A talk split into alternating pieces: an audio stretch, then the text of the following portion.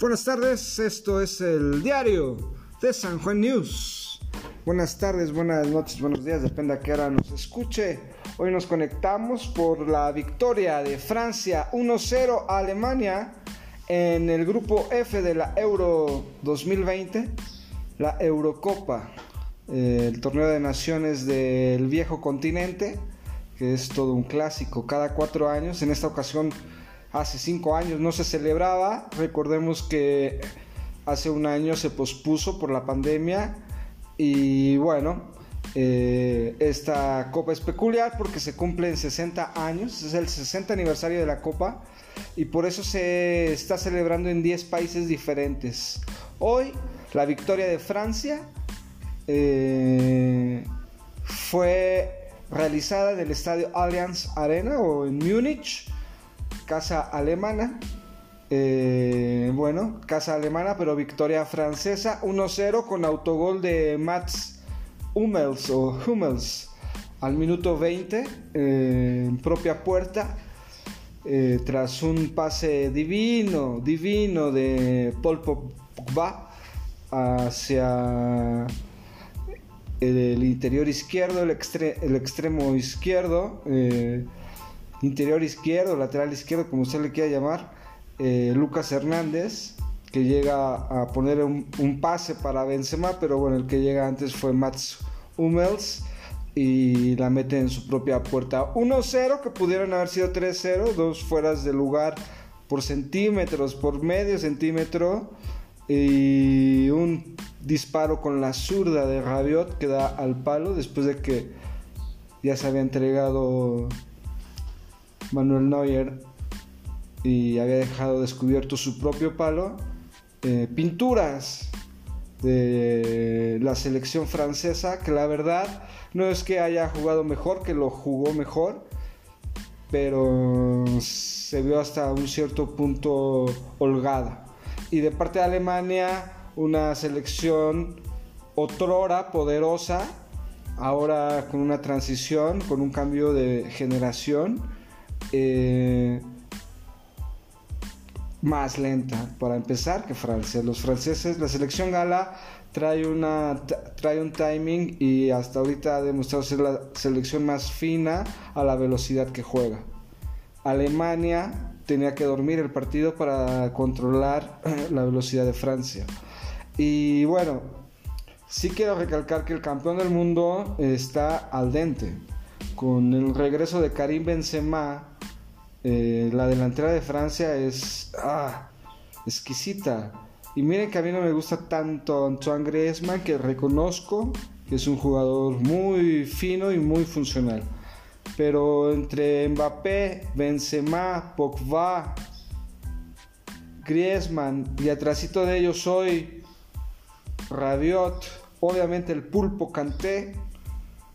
No, bueno, y con los con, las salidas largas de, Karim, de y de Kimpembe, ¿no? Están hechos. Sus laterales, Pavar y Hernández, Lucas Hernández, eh, sólidos, muy rápidos, finos. Todo Francia, salvo Paul Pogba, en timing. Paul Pogba, como siempre, con punto 25 atrás del timing, siempre con una crema de más, con, con una hechura de más eh, y que no es de hoy, es de siempre. Un jugador de altísima calidad, de altísima calidad, también muy alto, eh, haciendo jugadas de ensueño, pero ese punto 25 tardío fue lo que costó hoy un fuera de lugar. Y así varias. Entonces, en el primer tiempo yo vi a Karim Mbappé muy, ah, no sé si flojito, muy... Eh, displicente. Eh, a mí me gusta mucho el gato, ya lo saben. Eh, Karim Benzema jugó por nota. No me gustó que lo sacaran al minuto 87. Pudieron haber sacado a Griezmann para el caso. Porque una, por calidad de jugadores más dos, porque, debes de mantener al, al jugador que te puede garantizar un balón, detenerlo, centrarlo, cabecearlo, hacerle una chilena. Y por encima de Griezmann está Benzema. eh, se me hace una acción como para que Benzema estás, sienta que está regresando, no como el capitán que fue en el Mundial de Brasil 2014, sino como un jugador más. Que ahí a mí me hubiese gustado que Lloris le hubiese dado la banda de capitán a Benzema, eh, respetando la jerarquía, los años, como se hace siempre en los e-, equipos de alta calidad en todo el mundo. Entonces, eh, me gustó mucho el partido de Benzema, puso varios pases junto con Rabiot, junto con Pogba, los tres estuvieron muy finos dando pases. Eh, Benzema eh, muy fino en todo, muy flojo en la primera parte, muy activo en la segunda. Eh, se mamó un golazo, perdón por la palabra, pero por igual un centímetro fue de lugar, lo anularon. Eso es lo que nos deja este partido que muchos lo calificaban como una final adelantada, que eh, parecería, aunque para mí Francia sí debe estar en la final a la hora de cualquier torneo, Alemania no lo veo así. Alemania junto con España, más España por lo que vi, eh, eh, están en una transición de jugadores que pueden quedar eliminados en la fase de grupos y a lo mejor no pasaría nada por lo mismo.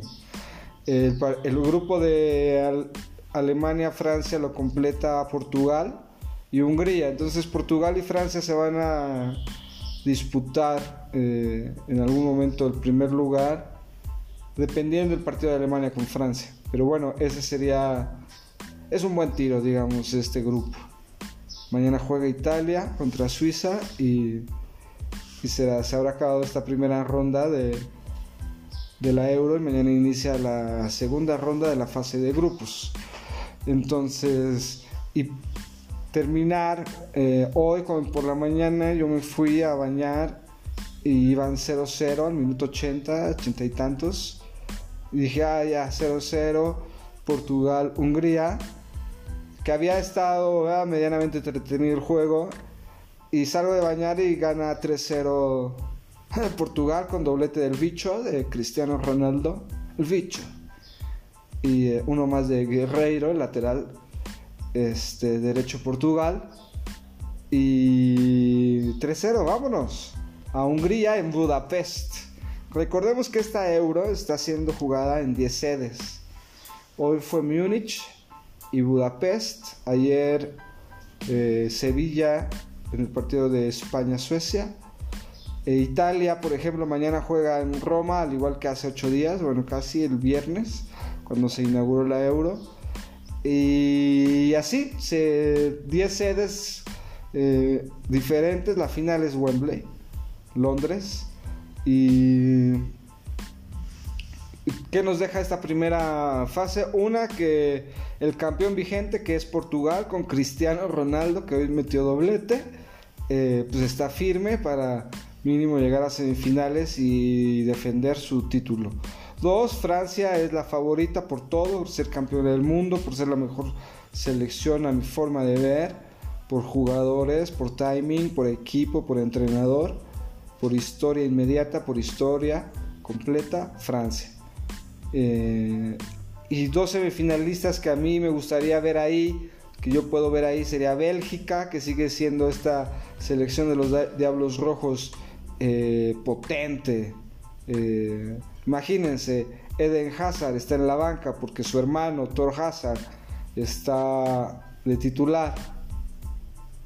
Eh, no, un trabuco que trae Bélgica de ya desde hace algunos años y que a mi forma de ver merece estar otra vez en semifinales y darse un tiro ya sea con Francia, ya sea con Portugal. Y yo pondría en un cuarto semifinalista eh, a mí me ha gustado, me han gustado dos selecciones, que es la de Italia y la de Inglaterra.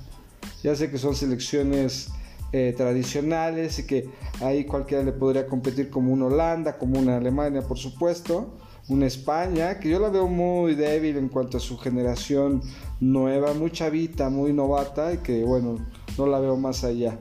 Bueno, esto ha sido eh, la primera fase del partido estelar, Francia 1-0 a Alemania. Eh, autogol de Mats Hummels, partidazo de Benzema, Kanté, Mbappé, Pogba y compañía. Eh, faltó redondear la tarde con un 2 o un 3-0 sin problema. Sin problemas. Y de Alemania, la verdad, eh, Tony Cross, Thomas Müller, los más participativos son los más viejos. No me gustó nada el cambio de Havertz por Sané, antes Nabri de titular. Es otra Alemania, la última campeona del mundo. Aún con estos nombres como Manuel Neuer, Samuel Kimmich, perdón, Manuel Neuer, Joshua Kimmich, eh, Thomas Müller, Tony Cross, Matt Hummels. Eh, es otra Alemania y bueno, el resultado ahí está. 1-0 gana Francia, la favorita.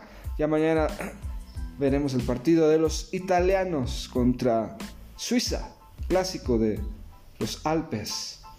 El Estadio Olímpico de Roma será la sede. Nos escuchamos mañana en el diario de San Juan News. Nos seguimos estando, seguimos estando conectados en nuestras redes. Ya sabe, esto es el diario de San Juan News.